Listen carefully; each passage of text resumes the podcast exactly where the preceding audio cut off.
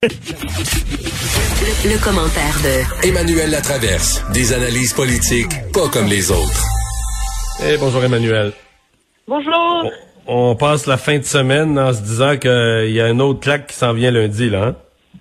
Ah non, mais c'est clair, là, de toute façon, on s'en doutait, mais M. Legault a été plutôt euh, catégorique euh, là-dessus, en laissant présager qu'il y a d'autres resserrements de mesures qui s'en viennent. Il faut dire que d'avoir frappé le cap psychologique du 1042 cas par jour, euh, ça contribue à faire augmenter l'anxiété, je pense, euh, du gouvernement euh, Legault, qui craint, je pense, avec légitimité, là, que les mesures de restriction annoncées lundi à elles seules ne suffiront pas à, à mater la courbe de la COVID dans les zones rouges et potentiellement ailleurs. Là. Alors, dans la mire du gouvernement, deux choses. De un, les écoles.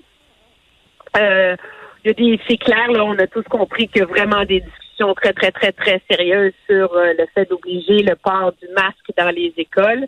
On a tous compris aussi que M. Euh, Arruda n'est pas un fan de cet enjeu-là. Mais bon, est-ce qu'on va les poser euh, seulement au secondaire ou on va ben, les poser au Moi, je un beau spécimen. à partir de l'âge de 10 ans? Euh, je pense que c'est la question qui demeure. Mais moi, je un beau spécimen là-dessus, Emmanuel, parce que je suis de cette école-là. faut que l'école soit la plus normale possible. Le masque à l'école, tu sais, élargi, j'étais pas fort là-dessus. En même temps, c'est tout ce que mon raisonnement pogne un mur? C'est que tout ce qu'on propose de plus pour les écoles, j'aime pas ça. Puis je regarde le nombre de cas dans les écoles, puis je me dis, ben, est-ce qu'on est-ce qu'on peut ne rien faire? Est-ce qu'on a le droit de Est-ce que le ben statu quo est possible? Quand le quand la maladie, la, la, Covid prend autant de place dans les écoles, on ferme une école, on ferme l'autre école, on ferme des classes, les chiffres augmentent de façon dramatique. Dis est-ce que le de, rester les bras croisés, de ne rien faire de plus est une option? Puis je me réponds non là. Fait que je me réponds non à tous les choix de mesures, puis je me réponds non au statu quo. C'est le même dilemme en vérité que pour les CHSLD dans une certaine mesure personne veut que les aînés soient isolés, puis soient tout seuls, puis a plus de visite. Mais à un moment donné, tu dis, écoute, là, il faut trouver une façon d'empêcher le virus de rentrer dans les CHSLD. Donc, on a fait le pari, là, de limiter à un aidant naturel qui peut rentrer à la fois. Dans les écoles, il faut décider. Là, là, le gouvernement est rendu au moment où il doit trancher. Est-ce que le but, c'est que la priorité, c'est que les écoles soient ouvertes, ou est-ce que la priorité, c'est que l'école soit le plus normal possible? Et là, on est à cette croisée des chemins-là parce qu'on est dans un moment où, en ce moment, la, la très, très, très, très grande majorité des cas dans les écoles, c'est que le COVID est rentré dans l'école.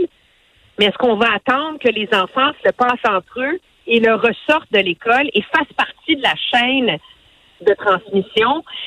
C'est le, le dilemme auquel le gouvernement est confronté.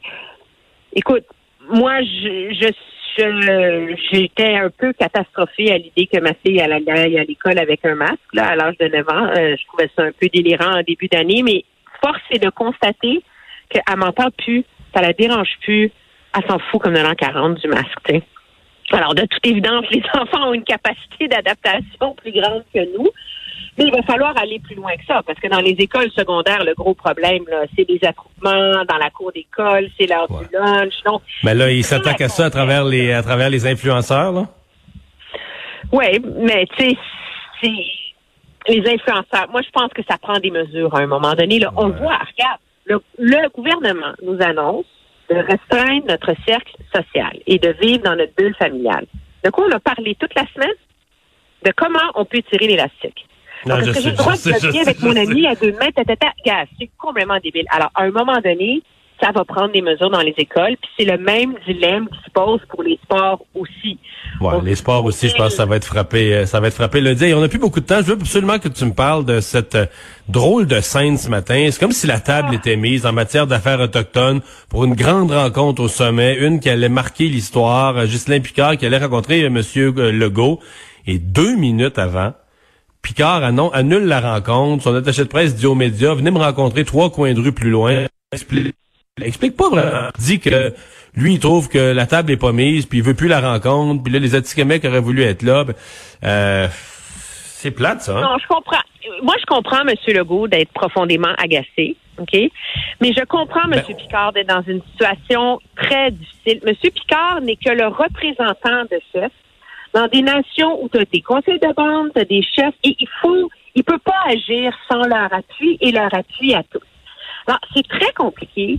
Et moi, j'ai ça me j'ai essayé de réfléchir à ça aujourd'hui, puis je pense qu'il y a une partie du problème. C'est que me, Monsieur Legault, c'est un gars d'action, tu sais. Il veut pas de. Oui, mais il dit qu'il est d'accord pour rencontrer les chefs à Tikamek aussi. Oui, mais on a sérieusement, et je n'excuse pas la, la, maladresse de M. Picard d'avoir fait un point de presse à une demi-heure de terrain, mais je n'excuse pas non plus la maladresse de M. Legault de ne pas avoir pris, ce on dit en anglais, take the high road. C'est dire, écoutez, il y a un malentendu, je suis navré, c'est un enjeu important, on va trouver une solution. Ça, là, ça aurait été de s'élever au-dessus du débat. Et la réalité, c'est qu'on n'était pas dans le détail de ces discussions-là. Moi, je ne sais pas, il y en a quatre chefs à Tikamek. Peut-être que les quatre veulent être là. Peut-être que pour eux, c'est important d'amener un ami pour faire une cérémonie. À un moment donné, si on veut réussir à bâtir des relations de confiance avec les nations autochtones, il faut arrêter de s'attendre à ce qu'ils fassent les choses à notre façon.